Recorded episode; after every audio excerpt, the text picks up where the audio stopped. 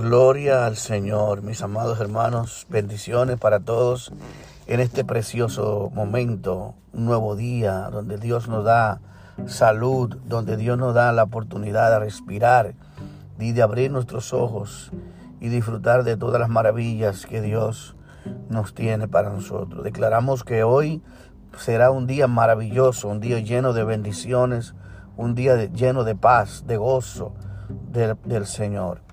Vamos a hablar sobre la oración. Qué maravilloso es aprender sobre la oración. La oración es un regalo que Dios nos ha dado, por medio de la cual podemos comunicarnos con Él. Y nos abrió el velo que antes impedía entrar en su presencia. Según Hebreos 4:16 dice, acerquémonos pues confiadamente al trono de la gracia para alcanzar misericordia y hallar gracia para el oportuno socorro. Podemos acercarnos sin temor, amados, pues como un padre espera a su hijo, así nos espera el Señor.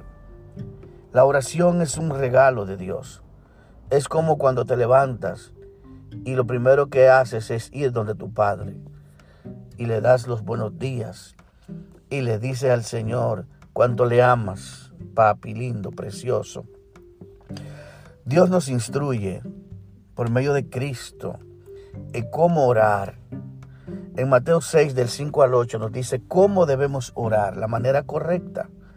Y cuando ores, no seas como los hipócritas, porque ellos aman el orar en pie en las iglesias, en las sinagogas, en las esquinas de las calles, para ser visto de los hombres. De cierto os digo que ya tienen su recompensa. La manera correcta no es que la gente te vea, no es que las personas sepan que tú ores, no es que, que tú estés eh, alardeando de que oras, de que tienes un tiempo largo de oración. Lo que Dios quiere es lo que dice aquí. Mas cuando tú ores, entra en tu aposento y cierra la puerta, ora a tu Padre que está en secreto y tu Padre que ve en los secretos te recompensará en público. El Señor quiere que tu vida de oración sea algo íntimo. Así como tú tienes tu pareja y vives momentos de intimidad de la cual no tienes que revelar a nadie. Ese es el momento de Dios. Cuando tú tienes una vida de oración, no tienes no tenemos que alardear de nuestra vida de oración. No tenemos que decir que oramos por horas. Porque a veces el hecho de ya tener esa actitud nos descalifica en la presencia de Dios. Dios desea que tú seas sincero. Dios no quiere que tú vayas con oraciones rebuscadas. Dios no quiere que tú busques palabras sofisticadas. Hay personas que dicen, yo no sé orar y eso es algo incorrecto, porque tú sabes hablar. Y orar es hablar con Dios. Es simple. No necesitas conocer el idioma de Dios. No hay un idioma exacto. No hay una forma de orar. No hay un protocolo. No hay un modelo de oración. Dios lo que desea es que tú vayas con un corazón sincero. Y Él te dice, cuando vayas orando, no usen vanas repeticiones. No tienes que rezar. No tienes que repetir oraciones vanas. Que son vanas, lo dice. No usen vanas repeticiones. Como los que no conocen a Dios que piensan que por su mucha palabrería y por sus muchas repeticiones serán oídos. Eso no es lo que te va a hacer ser oído. Es la fe, cuando tú vas con fe a orar. Cuando tú ores con palabras sencillas, con palabras tuyas, que tú seas original al orar, que tú seas tú misma al orar, que tú no busques la palabra bonita ni bien dicha, que tú si tú hablas palabras normales, tú esas son las palabras que Dios quiere escuchar de ti. Palabras sinceras. Dice aquí, no se hagan semejantes a ellos, porque nuestro Padre sabe de qué cosa tenemos necesidad antes de lo que lo pidamos. Amado hermano, amada hermana, amado amigo, amada amiga, orar es lo más sencillo. Es abrir tu corazón a Dios. Es ser sincero, es ser humilde es no poner eh, un obstáculo para decir no sé orar. Es ser como tú eres simplemente. Orar con sinceridad, orar con fe, orar, orar con el corazón. Cuando tú abres tu corazón a Dios, Dios que conoce tus necesidades. Él va a obrar porque la Biblia dice que Él ya de antemano conoce nuestras necesidades. La oración modelo que Cristo nos mostró y reveló al Dios eterno como Padre nuestro. Por eso Él dijo, ustedes orarán así, haciendo referencia a, sus, a los creyentes, a sus discípulos, a la gente que creen en Él. Nosotros tenemos una forma. Tenemos que orar, ¿cómo? Con sinceridad. ¿Eh? El Señor nos dice en Mateo 6, del, del 9 al 15, vosotros oraréis así, Padre nuestro que estás en el cielo, santificado sea tu nombre. Eso no es una oración para repetirla, es un modelo de oración. Es para que tú y yo nos guiemos de cómo debemos orar. Nos dice aquí que oremos al Padre, que nuestro Padre no está en la tierra, no está en una imagen, no está en un cuadro, no está en un, en un crucifijo, no está en, una, en otro lugar, está en el cielo. ¿Mm? ¿Qué dice que hagamos el Señor cuando empecemos a orar? Que nos dirijamos a nuestro Dios, a nuestro Padre que es santo, y le pidamos que venga su reino a nuestra vida. Venga tu reino, venga tu reino, hágase tu voluntad, así como se hace en el cielo, así en la tierra. Queremos, tenemos que pedir que venga el reino de Dios, ese reino milenial de Cristo, que Cristo venga, eso es lo que quieren que pidamos a Dios. Dios también mira, en parte de la oración nos muestra que oremos por nuestras necesidades diarias. El pan, de, el pan nuestro de cada día, dánoslo hoy. Ora todos los días, pídele al Señor el sustento diario. También nos dice que perdonemos a nosotros, que también cuando que perdonemos a nuestros ofensores, a nuestros deudores, que perdonemos a aquellos que nos ultrajan, a aquellos que nos critican, que nos, que nos hablan, a aquellos que son enemigos nuestros. Dios nos dice que lo perdonemos para que también Dios nos perdone. Y dice, y perdona nuestras deudas, como también nosotros perdonamos a nuestros deudores. Y no nos metas en tentación. También queremos, tenemos que pedir que Dios nos libre de la tentación, mas líbranos del mal, porque tuyo es el reino, el poder y la gloria, por los siglos de los siglos. Amén. Aquí está claro, amados. La oración es simple, es corta, es sencilla. No tenemos que orar por horas. No tenemos que orar en lenguas por horas. No tenemos que reprender al diablo por horas. No tenemos que atar al diablo por horas. Solo orar a Dios. Y Dios se encarga del resto de, todo. Dios ata al diablo. La Biblia dice, someteos pues a Dios. Aleluya. Cuando vamos, oremos a Dios. No oremos al diablo, no empecemos a atar al diablo, no empecemos a, a, reprender al diablo, no. Oremos a Dios. Dios en su manifestación se va a glorificar y va a limpiar los aires va a limpiar el entorno. Y dice, Señor, llena este lugar de tu gloria, de tu presencia. Cuando Jesús se manifestaba en un lugar, los demonios huían. Tenían que huir. Jesús no hacía una oración invocando a todos los demonios.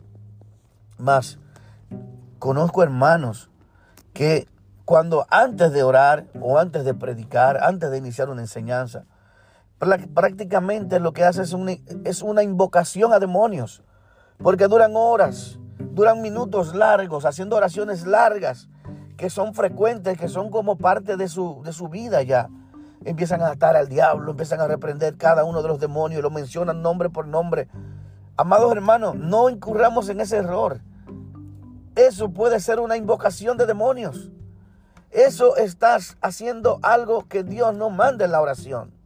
El Señor no nos mandó en la oración del Padre nuestro cuando nos enseñó a orar que atemos al diablo. El Señor nos, nos enseñó a que reprendamos los demonios en la oración. El Señor quiere que tú cuando tengas tu vida de oración le ores a Él, le adores a Él, le busques a Él, le exaltes a Él y Él se manifestará. Y si Él se manifiesta donde, hay, donde está el Espíritu de Dios, allí hay libertad. Los demonios no pueden prevalecer, no pueden permanecer en un lugar cuando tú estás adorando a Dios. Los demonios tienen que huir cuando la presencia de Dios viene porque Dios es todopoderoso. Es más poderoso que una legión de demonios junta. El Espíritu Santo tiene poder para hacer cambios tremendos. Claro, hay un momento cuando estás orando por un endemoniado, tú tienes que reprenderlo. No tienes que hacer un culto, no tienes que hacer una exhibición de, de sapiencia en oración. de un doctorado, de, de, de cuánto sabes orar. Solamente Jesús le decía al Espíritu, sal fuera con autoridad, con fe. Dice aquí, señores, amados hermanos, otra cosa, lo único que tenemos que saber que tenemos que tener nuestra cuenta clara con Dios, pedirle siempre perdón a Dios y estar en cuenta con nuestros hermanos. Así dice, porque si perdonáis a vuestros hombres, a, los hombres las ofensas, también vuestro Padre Celestial nos perdonará nuestras ofensas. Si no lo perdonamos, tampoco nuestro Padre nos perdonará. Yo tengo otro tema, tengo otro estudio, otro podcast, otro episodio donde habla qué algunas oraciones no son contestadas. Lo vamos a ver después. Juan 5, del 14 al 15 dice, y esta es la confianza que tenemos en Él, que si pedimos alguna cosa conforme a su voluntad, Él nos oye. Y sabemos que Él nos, que él no, que él nos, que Él nos oye en cualquiera cosa que pidamos. Sabemos que tenemos las peticiones que le hayamos hecho. Es decir, que si yo le pido conforme a su voluntad, por eso que cuando Jesús oraba, le decía, sea tu voluntad en el cielo, así como en el cielo en la tierra. Es parte de esto, Señor, haz tu voluntad en mi vida, en mi familia, en mi trabajo, en todo lo que yo hago. Y que oremos con fe. Santiago 1, del 5 al 7 dice, si alguno tiene falta de sabiduría, pídala a Dios, la cual le dará a todos abundantemente y sin reproches, y le será dada. Pero que, pero pida con fe, no dudando nada, porque el que duda es semejante a la onda del mar. Así como la onda va allá y vuelve aquí, y vuelve allá, y vuelve aquí. Así hay muchas personas que hoy tienen la fe allá y, después tienen la fe bajita, una la fe alta, un día la tienen bajita, un día la tienen alta y un día la tienen bajita. A eso se refiere esto. No piensen que las personas que son inestables en la fe, que un día están mucha fe y otro día están bajitos, no piensen que el que, que venga una vida así va a recibir algo del Señor. Dios quiere que tú estabilices tu fe que tú confíes, eso es la verdadera fe, es mantener confianza en Dios. No es que un día tú creas y diez dejes de creer. No. Así que tenemos que saber esto. Y el punto número tres, amado, para que nuestras oraciones no tengan estorbo. Dice aquí, vosotros maridos igualmente, vivid con sus esposas sabiamente, dando honor a la mujer como vaso más frágil y como a coherederas de la gracia de la vida, para que nuestras oraciones y sus oraciones no tengan estorbo. Primera de Pedro, de 3 al 7. Bendito es el Señor. Amados hermanos, terminé, terminaremos con estos dos puntos, tres puntos más. Dice también que debemos de orar con acción de gracias, con agradecimiento, según Colosenses 4, del 2 al 3. Perseverar en oración, primero hay que perseverar, velando en ella, con acción de gracias, siendo acción de gracias. También orando al mismo tiempo por nosotros para que el Señor nos abra puerta para la palabra a fin de dar a conocer el, misterio de Cristo, el cual también estoy preso. Ese es el apóstol Pablo. Dice que tenemos que hacerlo con agradecimiento, con perseverancia. Romanos 12, 12. Gozados en la esperanza, sufridos en las tribulaciones y constantes en la oración. El punto número 3. En santidad y con sinceridad de corazón. Quiero pues que los hombres oren en todo lugar levantando manos santas sin ira ni contienda. O sea, sin pleito unos con otros, sin tener cosas pendientes con hermanos. Por eso dice que cuando oremos y si no perdonamos a nuestros hermanos nuestras ofensas, tampoco Dios nos perdonará. Si tú tienes problemas con tu esposa y estás enemigo, estás bravo, tienes que ponerte a cuenta con ella porque también eso impide que Dios escuche tu oración. Esos tres puntos los vamos a recordar, los vamos a repasar. Primero, orar con acción de gracia. Segundo, orar con perseverancia. Y segundo, orar en santidad. Así que, amados hermanos, lo vamos a dejar aquí para luego tener otra, eh, otra, otro capítulo sobre este tema de la oración. Bendito es el nombre del Señor. Así que muchas bendiciones para todos. La gracia de nuestro Señor Jesucristo sea con cada uno de ustedes. Y seguimos amados, unidos en el amor de Cristo y edificados sobre la roca. Así que mantente firme en Cristo, mantente firme en tu familia. Eh, ora por tu familia, persevera en la oración, persevera en este camino y te aseguro que al final vamos a ver la victoria de nuestra fe y de nuestra perseverancia.